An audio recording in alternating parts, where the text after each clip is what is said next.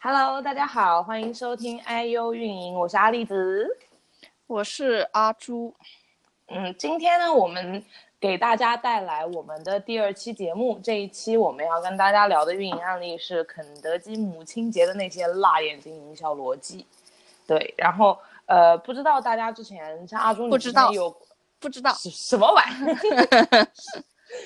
好好说话。你之前有，嗯，你之前有就是被刷屏到那个肯德基的这次母亲节看到过，嗯，然后是，你看到大家对他的评论普遍是怎么样的？就辣眼睛啊，就觉得哎呦，怎么老爷爷变成了一个小伙子啊什么的啊？但是我觉得在其实也挺成功的，起码大家愿意去讨论他。对对对，他变成了一个现象级的话题，因为它。从营销的基础来说，它就是成功的。但是我们今天要跟大家主要讨论一下的呢，是它为什么会就是肯德基这样一个品牌为什么会在母亲节会推出这样的营销策略，以及它究竟做了什么，并且我们还会带大家去回顾那些年它曾经做过些什么什么类型的营销案例。OK，那要不要先说一下它的那个？视频大概内容是什么啊？OK，好，那呃，那我来跟大家简单讲一下，就是这这就是这一次肯德基推推出的这个 营销视频，母亲节专题营销视频的大概内容。这是一个长五十九秒钟的视频，然后呢，它在里面不停的在重复“你是最好的妈妈 ”，“I love you, mom” 这样的内容，然后就出现了一帮身材非常好的脱衣舞男，对，然后他们打扮的就是很符合，就很像，就就是头。就是脸嘛，脸部的这个部分非常符合那个肯德基老爷爷的那个样子。他叫桑，但是是有六六块腹肌的老爷爷，肌还有腹肌，然后肱二头肌，反正什么肌都够了，真的是。我我听到你那个兴奋，还胸肌、肱二头肌，真的好吗？然后然后哎，我要说什么来着？哦，对他叫那个老爷爷叫桑桑桑德斯上校吧，对吧？对对对。然后呢，呃。就其实你会看出来，就是桑德斯上校在跳脱衣舞，然后不停的撕上衣，撕一群，对，一群，对，然后跟着节奏在那里跳，然后最后只剩一条内裤，哇！大家要没有看的可以去看一下。有有有些评论说，能在广告里看到消费男性的肉体还是挺爽。对对，我就觉得嘛，就是大家能饱饱眼福，为什么要那么多人骂他呢？作为女生，我们难道大部分女生都会想要？多少看养养眼嘛，平衡一下雌性激素不行吗？平时大家都活动。其实他这个，嗯，你说，他这次母亲节的这个 campaign 除了一个视频之外，还有一个他同时上线了一个网站，网进去那个网站除了是这。网网站啊，不是不是，我是在问你是不是说网 站？哦 哦，OK，哦，你我以为你又笑没有啦，哪敢？有网网站，然后上去以后，它是可以填你自己妈妈的名字，然后因为它主要是给美国美国人的嘛，这个这个视频主要是美美国地区播放，所以他会选妈妈来自哪个哪个州，然后最后他会给你生成一个。这这一个一模一样的视频，但是到最后会换成你妈妈的名字，就比如说 Happy Mother's Day，就会加上你妈妈你妈你妈妈的名字，然后会是会写你妈妈 is the best mother in 你那个 state，比如我是 California，他就会写 in California，就还蛮还蛮有心思的，就是线上线下有个互动。但是这个就是嗯，应该仅限美国地区这样吗？我觉得是吧，因为他选那个地区全部都是美国的，我们美国各个州全部都是 state，对，因为他这个视频应该也是主要在美美国地区播嘛。OK，因为现在阿朱人还在美国，而我现在已经回国了，我 人还在。对，您现在在美，对我我安全，我安全。跨洋的。嗯，是呃，音频录播，OK。然后呢，我 我跟他的体验就会差别比较大。我们这里也跟大家稍微对比一下。那像他，他就他就会能够体会到肯德基可能呃这一次的营销，它还有一个线上的部分。那在国内的话，可能就没有去宣传这个部分，就是没有什么人知道。然后我也特意去了，就是去了肯德基的门店，因为现在大家吃肯德基，我也去了，是不是？先说你的感受，就是现在很多人，嗯。就是肯德基在国内，它市场铺得很开，它大部分都是发展会员制，然后什么三十分钟送到家这种外送，所以很少会像我们啊，真的很少会去肯德基里去点餐了，已经。然后呢，我在我在网上有搜到说，他们这一次的宣传策略不单单是有这样一个视频，然后还会有一个专门的 Mother's Day Cookie，就是母亲节小饼干。然而我并没有看到这个母亲节小饼干。我去了那个可能哦，你去店里没有？就我去，我不知道是不是因为我去的门店是相对比较小的门店。然后我是晚上六点多钟去的肯德基那间门店，然后它一共有三个客人，大概有七八十个位子吧，然后一共三个客人，然后他在推的产品呢是一款叫十三鲜小龙虾 taco，根本就不是 cookie，好吃。对，然后呃就是呃它的产品现在我已经很多都不知道是什么了已经，然后它然后它并。太多了，对，然后它的主题也没有说体现出来母亲节的主题，它可能那间店它有一个什么国漫主题，就是比如说什么哪吒闹海啊、孙悟空啊，就是它是这样类型的主题，然后可能母亲节的这个氛围就，就是我觉得这个是，sorry，可能这个视频根本就没有在宣传到，嗯，就是怎么说呢，国内的市场吧，我不是，我觉得有可能因为那个视频主要是给美国地区看嘛。然后我前天也去，为了这个 播客，也专门去了肯德基探店一下。已经很很久很久没有去。我我跟你说，你你进去有三个人是吧？我进去一个人都没有，还拍了照片，一个人都没有。发你吗？主要是我进去连那个点餐的人也没有，他都在里面。你要不就进去帮他炸鸡的，真的。然后，然后我我倒是看到那个饼干了，应该应该他们是推在美美国是推这个新品这个饼干，我是看到有一个很大的那个牌牌在外面宣是宣传这个饼干。OK，那其实但是等于说美国还是有这个东西的。我觉得，对对对，但我觉得国内的麦呃的肯德基跟国跟美国的肯德基还是很不一样，就是这边的肯德基非常的旧，旧到。就旧到有一种破败的感觉，像国内那种什么三线城市的快餐店里面差不多，对，非常旧，就很像那种学校门口卖炸鸡，然后起一个像跟肯德基有点像的那种名字的那种店的感觉。对对，像山山山寨的店的感觉，是就不像国内进去就很新，起起码你就觉得呃是外国的品牌，就有一种对对对很。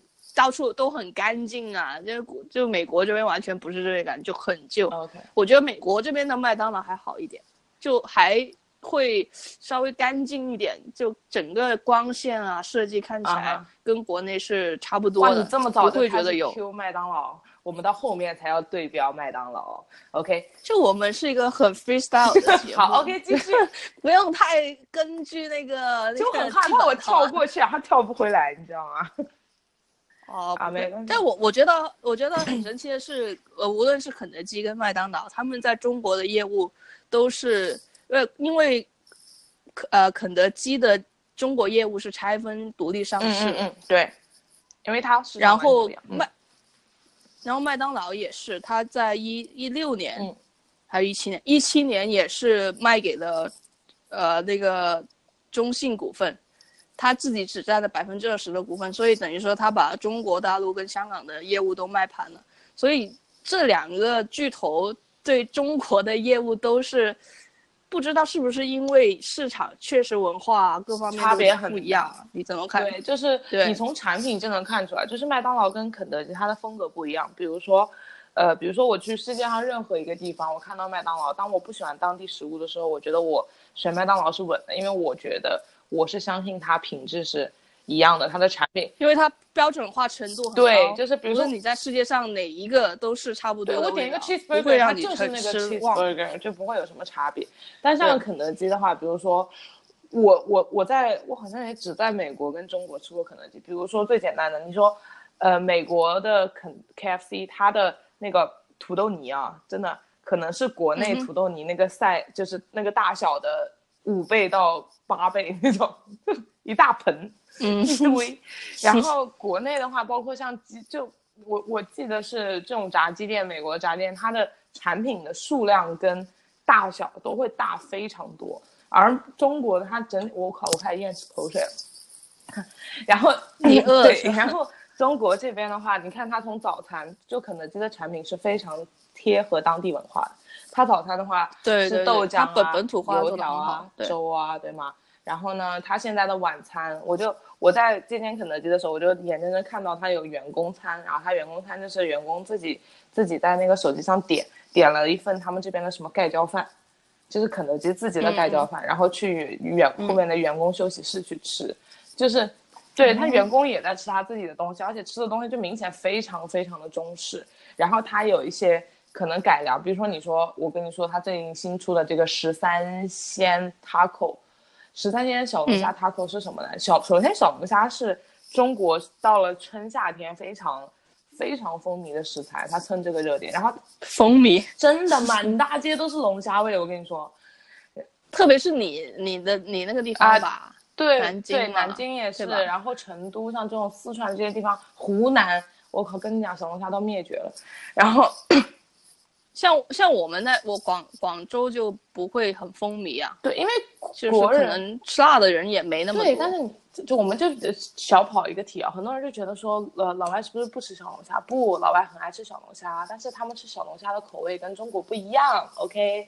然后他们甚至会去嗯吃冰镇小龙虾，但是在国内我们很少会看到有人吃不带什么香料、比较原生态，就是比较新鲜原味的小龙虾。OK，跳回来，我刚刚讲到哪里啊？我其实老老外也喜欢的，这边的这的宜家，我记得去年也是有过什么小龙虾、小龙虾、小龙虾你看你自己要嘲笑自己的口音，专门是 真的是。对我就是一个不自信的主播。少来了。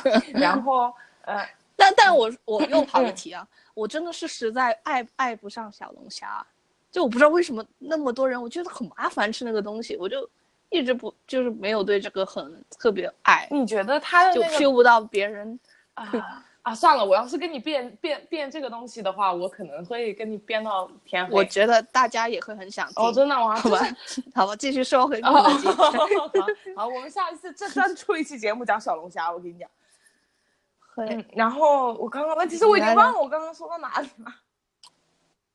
你说就是肯德基产品差异性内的菜式比较多，对对对就是对他们的他们的产品，就是肯德基是非常贴接接地气的。但是这样另外一个点就是说，它的品它的 brand image，它的呃品牌形象，它就可能让人嗯怎么说呢？对于它的出品怎么说？会有一些担心。比如说我之前有去新疆那边，然后你知道新嗯疆哼它可能比如猪肉这种东西，因为作为中国来说，它的嗯信仰这个东就是信仰会相对气氛比较浓重嘛。然后它的肯德基的话，就是完全不会出现任何猪肉。那虽然说，我觉得其实已经没有什么猪肉了，反正我就记得在新那种因为蛮小，大概小学、初中的样子。然后我就记得那个肯德基从装修到里面的产品是完全不一样的。嗯，然后在，但是麦当劳还是那个麦当劳。哦，对，这就是非常大的一个区别。他们他们的那个营销路线是是不一样的，他们想的东西。但说实话，我我还蛮蛮喜欢肯德基的的多样性的菜，比如我很喜欢的那个蛋挞，啊真的是很爱它那个蛋挞。对对对，然后包括对，这就让我想到了，就是我我们就直接可以聊一下他之前的一些出的一些产品，然后他的这些产品其实跟他的营销策略是挂钩的。我为什么这句话讲那么长，我不喘气？我靠！然后呢，我不知道大家有没有发现，大概在半个月之前吧，然后那个嫩牛五方，阿朱，你知道嫩牛五方吗？我不知道，哦，那可能是因为你年纪大了吧。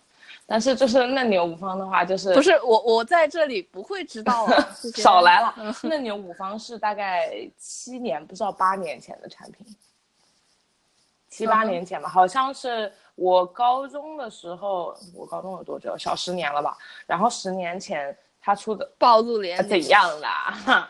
然后十年前嗯的这个产品，然后他出当时的口碑啊、反应啊都很好，但是后来他出于可能是想说饥饿营销还是什么，反正把这个东西下架了，他没有出现在之后没有出现在他的菜单里了。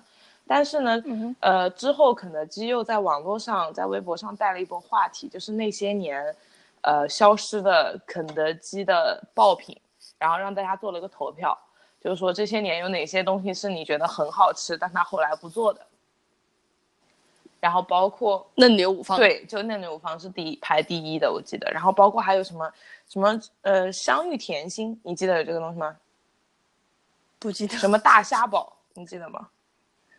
不记得。你你是真的不是肯德基的 fans 好吗？这些我都吃过。我觉得我觉得是不是有地域差异啊？因为你说的这些我真的都没吃过。广东那边广州肯定也有啊，它是全国一起上新，好不好？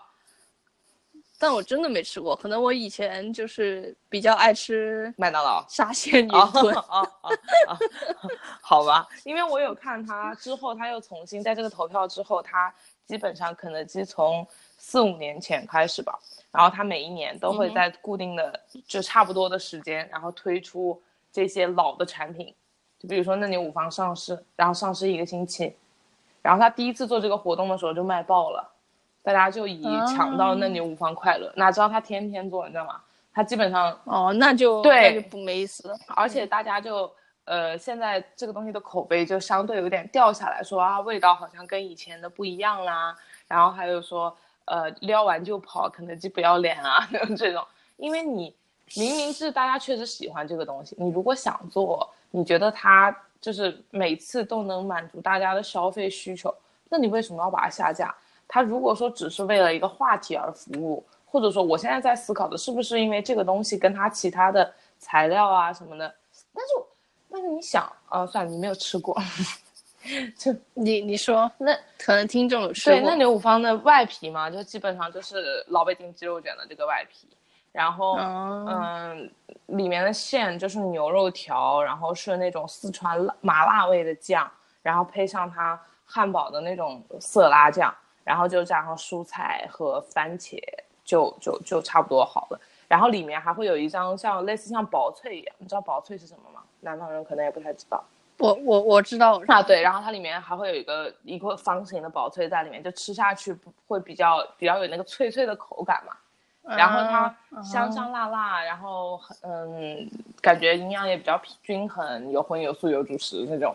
然后就一直都还口碑都还不错，而且哎。那墨西哥鸡肉卷吃过吗？吃过。对啊，你有发现它早就不在那个单子上了我好久没吃肯德基，国内的肯德基，就是嗯，就包括像墨西哥鸡肉卷这种也是下架了之后，他有想过要把这东西推出来，但最后只推了一个嫩牛五方。然后包括像其他类型的肯德基在国内做的宣传，比如说呃，之前有做一个价格重回一九八七。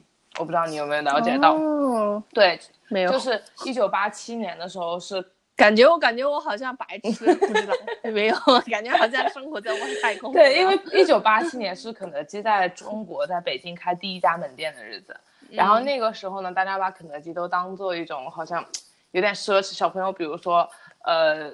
呃，家长会奖励小朋友吃肯德基，然后如果过我小时候还是有的，也是的，我我对你离一九八七没有会带我去的，对对对对对，我也暴露年龄了，对，然后嗯，他那就他做这一次活动的时候，就是激起一个大家对肯德基的回忆的那个感觉，可能他我的我记得他当时做的时候，好像一份炸鸡就一两块钱，然后。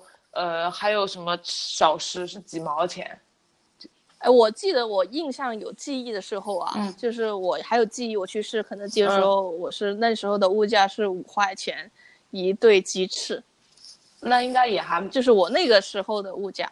我记得我小时候就是，呃，不小学小学的时候，然后那个时候，呃，我去。周末去一间补习班，然后会自己坐公交回家。然后那个补习班门口不远就是我们那个城市，就不是南京，是我老家。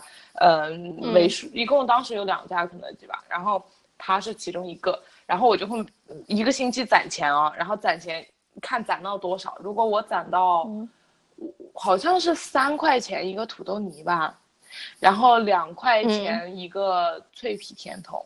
然后一啊，对对对，我我记得也是大概两块钱左右一个甜对，然后一块五一个那个胡萝卜那个什么素，就餐包胡萝卜餐包，竟然有这种东西，世界上胡萝卜对，就是一个小面包，然后里面是有胡萝卜丝的。就我很不爱吃胡萝卜，但是因为它是肯德基，所以我就看我 攒到，所以就就比如攒到一块五，我就去吃餐包。如果我攒到了两块，OK，那我就可以吃冰淇淋。那如果说我攒到，你能不能攒两个星期啊，哥？不行，真的不行。我跟你讲，周末必须得吃到。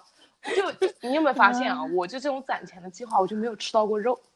其实我知道的。对呀，所以你要攒两个星期啊，大哥，你能不能稍微就是忍不到嘛？就是路过他，然后手上有两个臭钱，就想赶快花掉。因为你，因为你小时候没有早恋，你认识个男朋友，你们两个加起来，你们就可以吃肉啦。我是不是？哦，男朋友应该会把他的钱给我吗？小学的男朋友。放屁吧！不会吗？难道我跟你说没有这个 sense？我觉得，我对人性充满质疑。我不相信在鸡腿面前有什么男女朋友。有道理。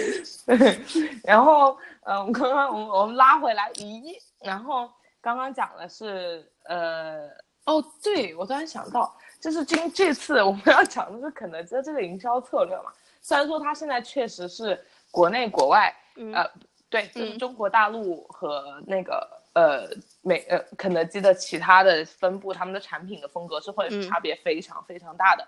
但是像这一次的视频，大家有没有考虑过他为什么这么做？因为很多人都会去喷他这个视频内容，就说说谁不就不管是国内还是国外的网友啊，这一点是很一致的，大家就会在说说，嗯，哦天哪，这样的视频我怎么会给我妈妈看？母亲节的时候，谁哪个妈妈会想收到这样的礼物？说看到这样的视频，我都没有办法正眼看，就不啦不啦，这个全都是这样的评论。那大家想过没有？就是如果说他做一个视频收获那么多的负面评论，那他为什么要做这个事情？你是要告诉我没有，是不是？请说没有。我觉得，我觉得要有讨论才才证明他成功啊。如果一个广告没有人讨论。那等于没没有用啊！啊，对对对对，就是这个意思，就是他一定要掀起这个话题性，而且同时它的这个广告逻辑其实是符合符合它的市场定位的，因为肯德基它它的市场定位是它在国内是以青年男男女为主，然后同时呃带孩子的年轻父母，也就是嗯。呃，人群分两类啊，一个是青年男女，一个是带孩子的年轻父母，然后这两类加在一起占它整个市场的百分之六十，所以你就可以看到它其实对标的是一个相对年轻的市场，而他这个其实，嗯，你先说，你先说，其实肯德基应该是慢慢有意的，是想把他这个老爷爷的形象变年轻，在其实，在一八年的时候，他已经在欧洲和亚太地区进行过整个 logo 的微调。就新的 logo 的形象其实比比旧的那个瘦一点，所以会显得更年轻一点。所以他们其实是慢慢慢慢在逐步往这个，都希望把这个老爷爷的形象稍微 哎拉回来，变年轻一点。其实他们集团是有慢慢在做这件事情，所以也你也不 surprise 他们突然会把这个形象突然变成一个帅哥。对，而且其实他们是有有 plan 在做这个事情。对，而且我觉得他做这件事情的原因是。嗯，讲讲直白一点，我觉得他在催婚，就是，就 为什么什么事都会说到这个事情？这我可能是 觉得这个世界 为什么连跟你做节目都要说到催婚？没有啦，因为你想哦，就是很多很多人会觉得说，比如说我们这个年龄，比如说我二十五六岁，那我们这个年纪可能给，比如说我十八十九啊，OK OK，好好的，然后我们可能跟父母之间不会说。很少有人会说我我把这样的类型的视频给我父母给我妈妈看，然后给一个呃将近五十的中年女士去看，然后她会觉得有点不太尊重啊，而且像中国传统的这种父母，他可能不太能接受这种风格，是吧？至少他在孩子面前是不太能接受的。但是，嗯我觉得肯德基这个东西是给我们可能二十五六岁的这一群，就给你们看的。对他告诉你，你该有孩子啦。你该做妈妈了，这个视频是给你看的，你该过母亲节了，你懂吗？就因为你想啊，它的市场百分之六十都是十六到二十五岁，那法定结婚年龄女生二十一岁，好吧？那嗯，如果说你差不多二十五、二十八、二不二十五岁、二十八岁，那你如果成了家，你也是它主要的那个市场份额，那么这个东西，嗯我觉得其实是给他的，就是给这个群体去看的，不是说给这个群体的妈妈去看的。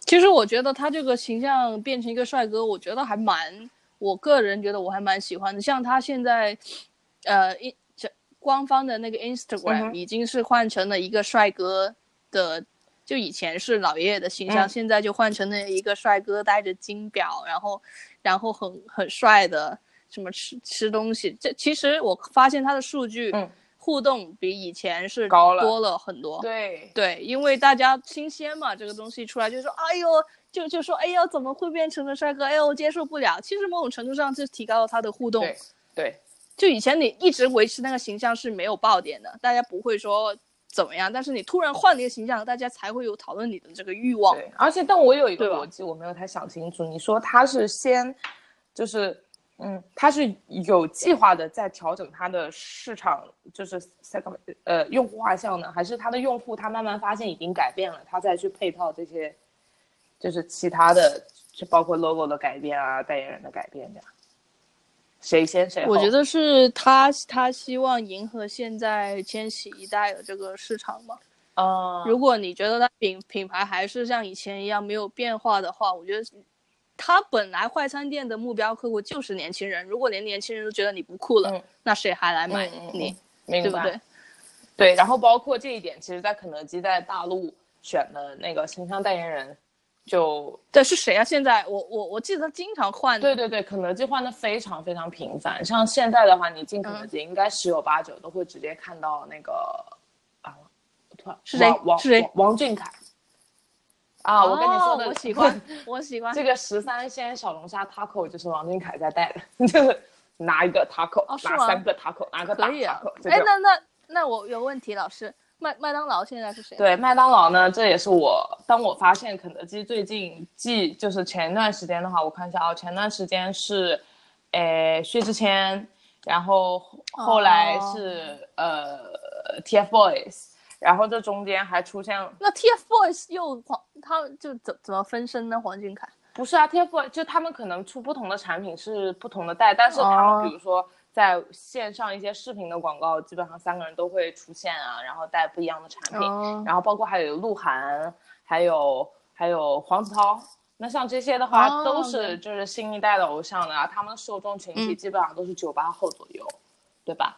然后、哦对那麦当劳呢？我们又回到了这个点，麦当劳的代言人是谁呢？麦当劳已经有十年没有代言人了，你知道吗？麦当劳之前的代言人就是小丑本人，就是麦当劳叔叔。然后呢，哎，没有代言人吗？他对你可能会大家会觉得嗯说，哎、我记得我好像有看到他有什么明星过来帮他，那是产品宣传人，不是麦当劳哦，代言人。但不是对他最近的哦一个代言人是吴亦凡。哦，吴亦凡不对啊，错然后吴亦凡大概是一七年的时候做的这个，一是应该是一七年，一七年的时候做了新一次的那个代言人，然后他话题引导的非常成功，因为他就是就是十，因为麦当劳十年没有代言人了。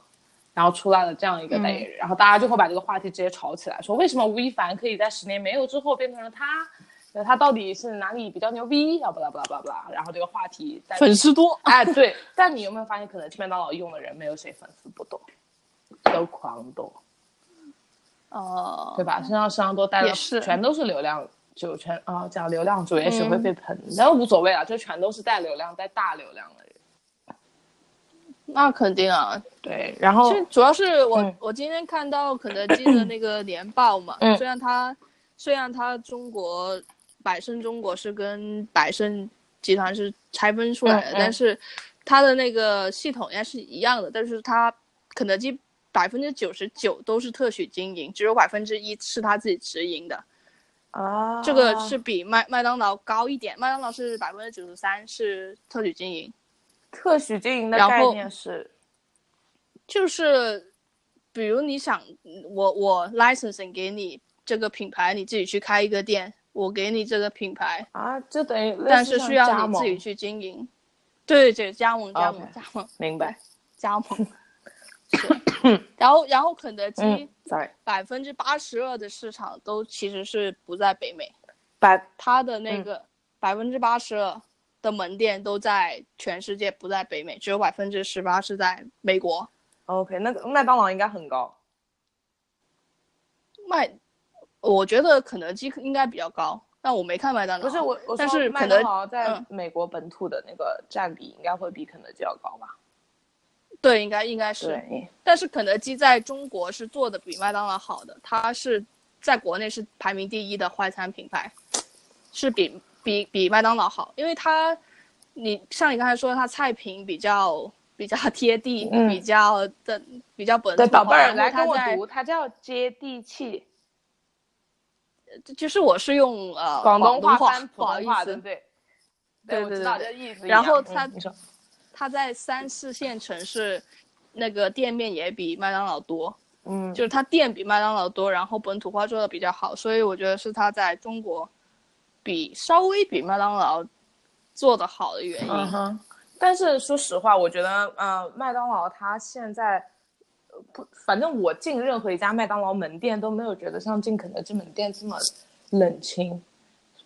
不知道是不是因为肯德基它的那个线上送餐已经让大家产生消费习惯了，还是说就是嗯这个是变变多了，所以就会把人员分散了之类的？因为你从它数据来看，它的销售的问题不是很大，但是为什么看起来就是没有人？我经常去肯德基的门店，就是觉得没有人，但我去麦当劳十次，各个地方的麦当劳，就是国内的啊，各个地方的麦当劳、嗯上座率基本上在六成以上吧。嗯，这个我觉得有可能跟城市也有关系吧。它可能比如说，因为中国其实大部分的人口其实还是三四对五线城市嘛，对对对毕竟一二线虽然消费力强，但占的人数还是比较少一点。嗯嗯嗯，对，有道理。然后还有一个就是麦呃，可能麦当，哎，我想说什么来着？哦，麦当劳这么些年，就它的内部装饰，它整体风格改变其实很小的，你发现了吗？嗯，但是肯德基现在变得非常不一样。我有发你那个图，你有看到吗？就是它现在、嗯没有，它还没它现在的内部的那个装饰呢，就比较像，嗯、有点往星巴克那个方向走，就是越来越像咖啡厅。对，哦小桌，然后可能啥就会配不同类型的椅子。就我们传统想嘛，快餐店肯定是就是一张方桌，然后都一样的那种塑料加铁的椅子，然后长得都一样。它不是，它比如说它大堂的话，可能会分四五种不同类型的桌椅摆饰配的，对吧？这个样的桌子配这个样的沙发，这样的桌子配这样的小椅子，然后两人桌、四人桌、八人桌，然后甚至这样，我跟你说，我去的那间它有一个国漫的一个部分，然后那个国漫的部分，它后面会出现书架，然后会有一些漫画的书，然后它会有长的，就是那种有点像图书馆的那种感觉，就是它会把里面加、加更多的那个呃怎么说呢设计的那种感觉在，然后它不单单是，嗯我觉得它已经它的设计感呢已经从一间快餐店里跳出来了，慢慢的跳出来了，然后包括肯德基之前有。有那个叫嚣过星巴克这个事件，你知道吗？他在他的咖啡营销上，没有他曾经有说，过。嗯，他之前曾经就是有做广告，那个意思呢，就是说说呃氛围环境没有那么重要，重要的是豆子和出品。哎，但是麦当劳不是有推他，他有一个专区是什么 cafe 啊，对对，但是肯德基好像没有一个专区是 for 就是咖啡啊饮料的吧？有吗？我不知道。呃，嗯嗯，我我知道你说的是什么，就是可能麦当劳它甚至会有一个专门的小小铺子在那个麦当劳外面，对对对对对对对对那个是呃，那个是麦当劳独有的。肯德基呢，现在可能很多门店它会在呃结账的地方放一个小的那个玻璃，就是就是就有点像蛋糕店的那个小柜子，然后里面会放嗯甜点，然后他会告诉你这个甜品你可以配咖啡啊这种的，它只是在这里体现了。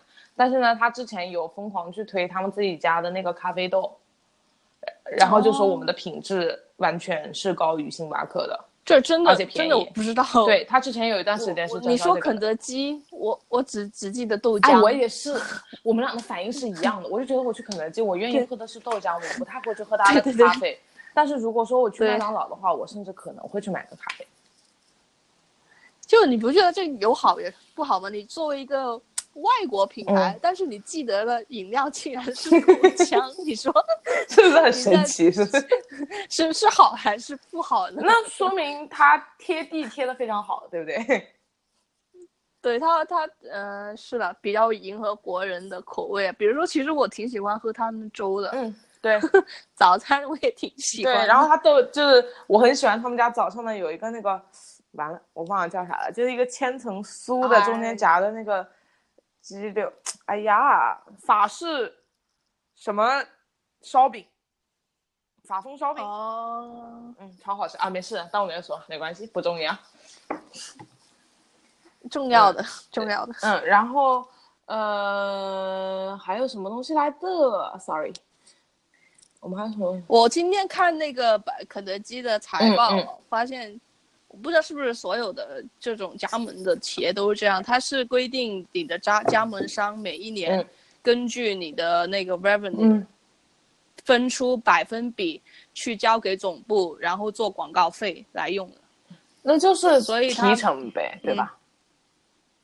呃，提成嗯也这这这部分只做广告，而不是说他的那个收入。哎，我知道，就是规定加盟商必必须要把这个钱划出来给给总部去，因为你的品牌形象是统一的嘛，啊，呃，嗯不可能每个人单独去帮自己的门店做品牌嘛，那肯定是总部把，比如说这个广告放出来，都影响到全世界的这个品牌形象的嘛，OK，那这个应该是体现在合同里，对不对？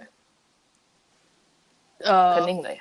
这个，那肯定是啊，嗯，对。那加盟大都是有这个对，我就在想说，比如说像这一次的，呃，有些加盟商，如果他觉得像肯德基这种做出来一个视频，然后在他们看来，可能这个话题性会有一些负面，就是可能、嗯那他如果就不高兴，他觉得你花的我的钱做出来的东西，我反而可能会影响到我的。但这个，你不觉得这种事是很很客观的吗？对，我知道不，很主观，很对，就是很每个就每个人看这个东西角度不一样的，，你有的人觉得好，对呀、你怎么能协调这么多人那个呢？有的人说哇，这个好有趣，有的人就说哎呦，我怎么那么恶心？就每个人不一样的反应。嗯哼，明白。就是我觉得，就是肯肯德基的加盟商，他们应该是已经做好足够的心理准备，并且对总部有足够的信任。首先，他肯定花了大价钱去加盟这个加盟这个品对啊牌的，上哎，那我问你一个嗯问题哦，如果现在给你钱，你会只有一个机会，你会选择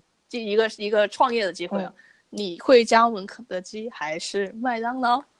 肯德基还是麦当劳？就我的思路是，我看我要在哪里加盟，哎，就你自己加呗。就我现在在的这个地方是吗？对啊，对啊。肯德基。哎，为什么呢？说一说。就我现在住的这个地方虽然南京，但是它是一个不太方便的、比较偏一点的地方嘛。那肯德基它的嗯外送服务的话，如果说我开间门店，我肯定希望它能离我近一点。哎麦当劳的外送服务没有肯德基好吗？对，没有。我怎么说？他们没有，就是在那个饿了么之类有，不就能可以点吗？呃，有有是有啊，但是肯德基正常来说，大家在肯德基点餐，很多人都会选择他自己的点餐，而且肯德基现在的营销手段也是，你去他的门店就会看到他不停的在放各种各样的广告去洗脑，就是请你加入我们的 WOW 会员。那 WOW WOW 会员不单单是 App，然后它也是小程序可以实现的。你可以在这里面去、呃买这些东西，然后对，然后一些折扣，然后星期几是会员日，什么东西半价这种类型的，不停的告诉你，不停的告诉你。那麦当劳的？麦当麦当劳，我甚至没有下过他的 app，我点麦当劳基本上就像你说，我可能会在饿了么上面点，然后我我不会用他自己的那个平台，而且就是我有的时候明明看到，比如说离我很嗯。近的地方有一间麦当劳，然后我就想说，那嗯。我去搜一下他的小程序，要不然点个，就比如我在其他城市出差啊什么的，然后嗯，我打开我想点的时候，他会发就会发现他不外送。就这间店不外送，它外送的店可能就几家，就不是很多。就是说，他麦当劳的外送跟线上的体验没有肯德基。，对，就肯德基就是很注很注重这一边，而且它的效率。我觉得是百胜百胜中国它的投资者里面有蚂蚁金服的这个关系，是不是有可啊能？很有可能。它投资者里面有有互联网的基因，它可能这方面做的会比麦当劳。对他要做的好的很多，而且他的效率做的非常高。我曾经有过，呃，就是呃点肯德基，然后他在大概在二十分钟的时候，他们门店经理给我打电话说，不好意思，刚刚给你的那个就给你送餐的送餐员出车祸了。然后我靠，对，然后我说我我说人惨了人还好吗？然后他说哦人没有事，但是呢可能他需要回来重新配送，我们已经安排了新的人帮你配送。然后他正常来说他会嗯告诉你，呃，配送时间在三十分钟嘛。然后出了这样一嗯件事，他在二十九分多的时候送到了。哇，就我觉得哇，好。牛逼啊！就是它的效率是真的很高，而且它的体验，它它没有因为意外去找任何其他的借口，它还是尽力做到这一单。虽然我给他，就你比如说这一单你一个小时送到，你一个半小时送到，我觉得我都能接受，因为这是工作当中可能一些不可抗因素。我当然我希望他在过马路的时候不要是因为闯红灯的时候出了什么问题，但是嗯就是这是不可抗因素，我表示理解，但是他还是按时按点的送到了。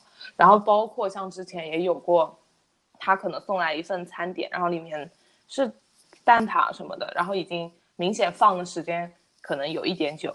所谓久，可能也嗯不是说、呃放了几个小时，可能是一嗯半个小时一个小时，然后它的那个面不就嗯塌掉了嘛，就是保温没有嗯做好。然后我就呃我就有打电话给那个门店，我说你这边这个蛋挞不是很新鲜，我说可不可以退掉啊什么的。然后他说、哦好的没有问题，我马上安排那个就是呃这边的外送员过来帮你拿一下。然后他就过来嗯人、人来拿的时候又给我送了两个新的，然后并且帮我把原来那个退掉了。哦我觉得这个是店长自己的行为，就是就是他有这个权限，他可以选择怎么去处理这件事。但他们处理这些，嗯这我刚刚说的这个案例是不同的店的事情，啊，就不是说同一间店。那那其实可以说明肯德基的整个培训体系都比麦当劳好，哎对的不一定比麦当劳好，就是他自己做的很好。对对对，所以就是我觉得从用户体验上来说，我对我是觉得肯德基在国内的这个市场给人服务上来说是安心的，我是不会担确心。实选选择性比较多吧。我走进一间肯德基，我可能我可以吃很多种类的东西，但是麦当劳可能就就来来去就是那些西式的东西。对对对，就比较对，我不能又吃炸鸡，又吃中式，又吃粥什么的。啊，还有一个很奇妙的现象，我在我在南京这边的话，我在肯我看我看到老外吃肯德基的数量绝对比老外吃麦当劳多。哦，对，然后但是呢，对比下来说，就是呃，老外吃 Burger King 的数量可能比老外吃肯德基要多。对，哦这是我这是我个人的这我就很不解了这。是我个人的体验。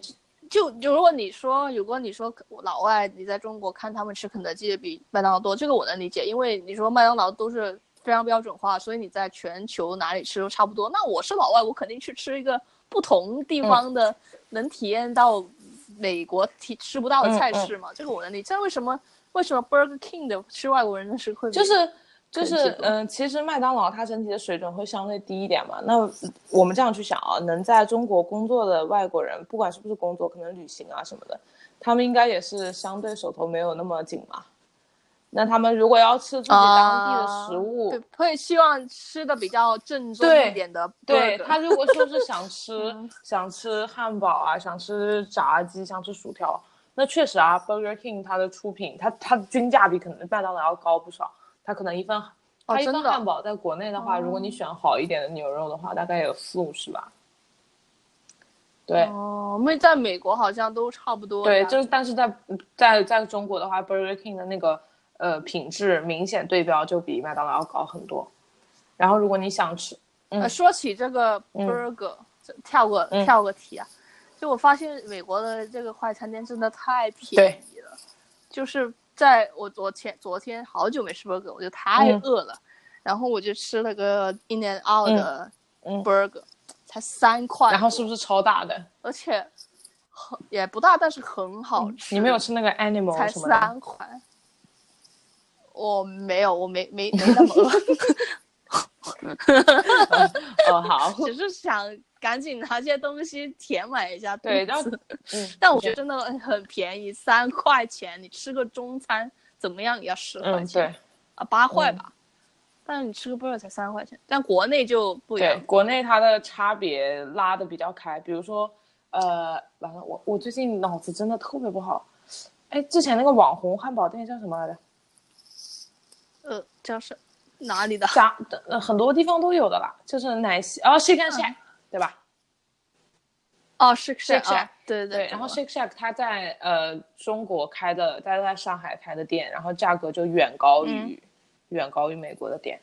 虽然说其实 Shake Shack 在美国的定价也不便宜。比其快餐店贵对，但是它在它在国内的话，我之前有看那个它的呃评价，他说均价大概在一百左右吧，人均一百多。它作为、哦那是真的真的对它作为一个。快餐来说，它真的是蛮贵的。然后同时 那在美国也算蛮贵的。对，就嗯、呃但是各个市场的那个定价不一样嘛。然后包括像我们会去吃的那个，我的妈呀，哦，Texas Roadhouse 那个牛排，那个也是非常啊典型的一个区别，就是它在上海开的店的价格是在美国开的，就那个牛肉的整个，嗯如果内容是一样的话，价格基本上在三倍左右，换成人民币啊，不是说按当地货币，按当地货币那就差不止三倍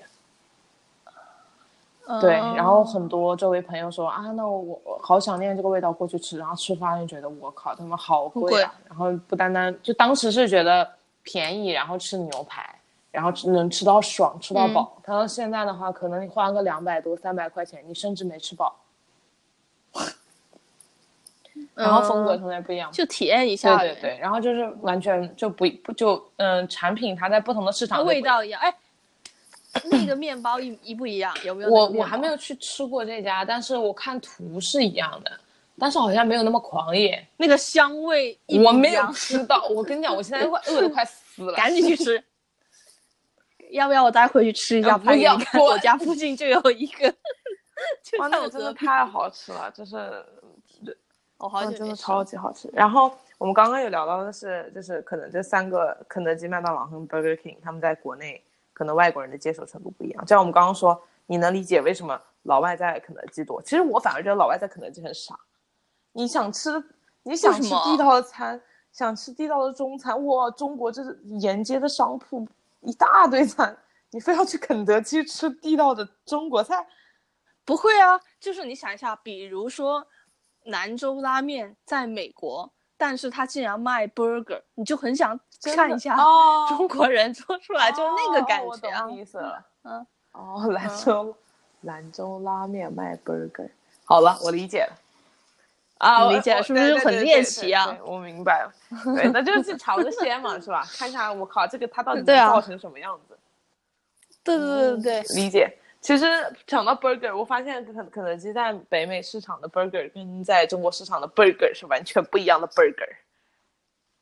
啊，是不一样吗？，不一样。比如说不一样，就它的酱料、蔬菜、面饼没有一个一样的，好吗？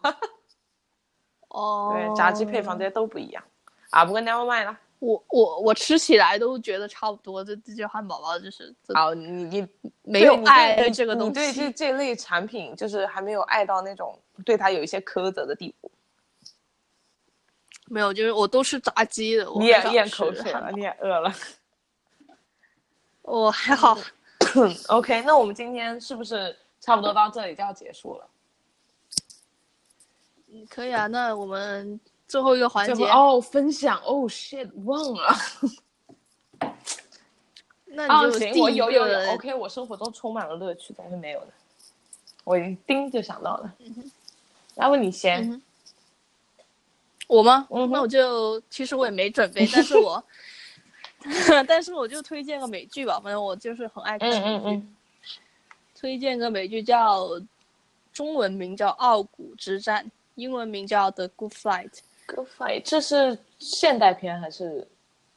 现代片，它是那个《傲骨贤妻》的一个衍生剧。啊，它大概里面是什么？它是它它很高分哦，豆瓣、它现在出到第三季，每一季基本都是九分以上的。，大概内容嘞？大概什然后么类型？讲主要是讲三个三个主角都是女嗯，然后他们是律师，说在主要的背景就是芝加哥一家律所里面的故事。然后那家律所呢，呃，大部分都是黑人，然后这个剧为什么我会推荐呢？是因为它很每一集其实都很贴近生活美国的时事，哦。就对对对，比如就因为那个编剧非常恨川普，嗯每一句每每一部开头都会踩川普，就不停的在剧里面就黑他，不也不骂他，就黑他各种事情，然后然后里面其实他的主角一个是黑人，一个是 lesbian，、然后一个是中年的白人女性，然后还有另一个男主角是黑人的男性，所以他是很关注这种。是呃，怎么说少数群体吧为为他们发声吧。啊明白，就是他会去挑少数群体做主角，这样。对对对对对，就是比较女权，然后又是会聚焦一些小呃少数不不会说像比较主流的那种，就会关注不不呃不同人的黑人啊、lesbian 啊的那些角度。那如果让你贴标签，你会给这些这部剧贴什么样的标签？比如说，比如悬疑啊、剧情啊、生活啊、嗯、探案的、律政律政嫁人女权主女女权主义的律政剧。明白。就是以律所为背景，但是会呃说每一期的案件都会聚焦呃现在时事，比如说之前会说到 Facebook 的那些什么 fake 呃假假 fake 啊 news 啊，然后还有选举的一些问题啊，他就会以这个为引子，啊然后在剧里面是一个可能是一个案子，然后去讨论那他是每一集都是独立的案子，还是就是大概呃基本上是每集都是独啊？立的这种我很喜欢，因为不会就是就是，比如说一个案子老是不结束，老是不结束，然后就一直看一直看，看的心里很难受。哦哦，不会，它它不是不是那种只围绕一个案子，它是每一期都不不同的、不同的角度、不同的案子。OK，你再重复一遍他的名字，傲骨之战傲骨之战。OK，好，然后到 非常好。到我了，是不是？到你到你到你，呃，那我给大家推荐一个我最近玩的很开心的一个东西吧，就是之前有买一个东西唱？你老公？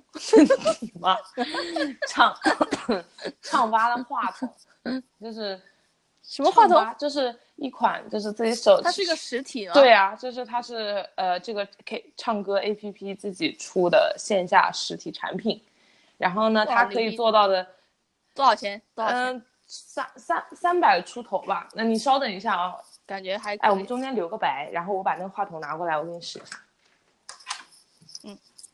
啦，啦啦啦啦啦啦啦啦啦啦啦啦啦。哎呦！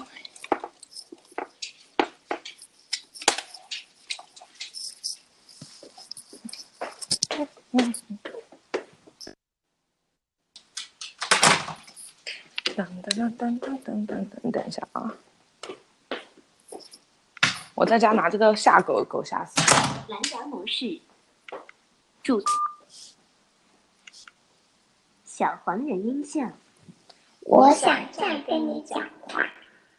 哈哈哈哎，这个东西叫什么？我搜一下。嗯，唱吧的话筒。你在哪里买的？天猫、对啊，天猫，天猫真的买的，京东也有。它应该很多平台都在卖吧？你能不能换个音效？好，稍等啊。是不是有三个颜色？黑色、粉红色跟红色。红色我没有看到，但是我买的粉那你买的红色，买就是他可以自己在家唱 K，他是不是还会录音啊？啊，对啊，你可以直接连那个唱吧 app，然后拿它录歌，然后不太会爆呗，还挺好的。那换换个音效，换个音效没。有其他音效了，就只有小黄人跟怪兽比较好玩。切，哎呀，他又不是变声器。我觉得小黄人比较好玩。那你看这样就原声音效，啦啦啦。哇，好棒哦，原声。对啊，就是，嗯、我把话筒拿一下，等一下。就是你可以，你你自己看怎么玩嘛。它可以自己，比如说连蓝牙连到唱吧的 app，然后呢，它连在 app 上的话，你就可以自己在家唱 K。拿着手机看歌词，然后嗯它它等于它既是一个收音，然后也是一个外放，然后你就、嗯那个效果还不错了。然后自己在家可以简单的去唱唱歌，然后同时如果你想要录歌，但是平时自己的耳机录录歌容易爆麦的话呢，它能帮你减少那个爆麦的可能性，然后呃录出来的音效看来你用这支麦克风录了不少歌哦。哇唱吧账号。等等等等等等等，这个就是我还想有点有点想吐槽他的一点，因为我觉得唱吧跟他的竞争对手全民 K 歌嘛，另外一个唱歌的软件，但是我觉得全民 K 歌在软件的制造上比它好很多。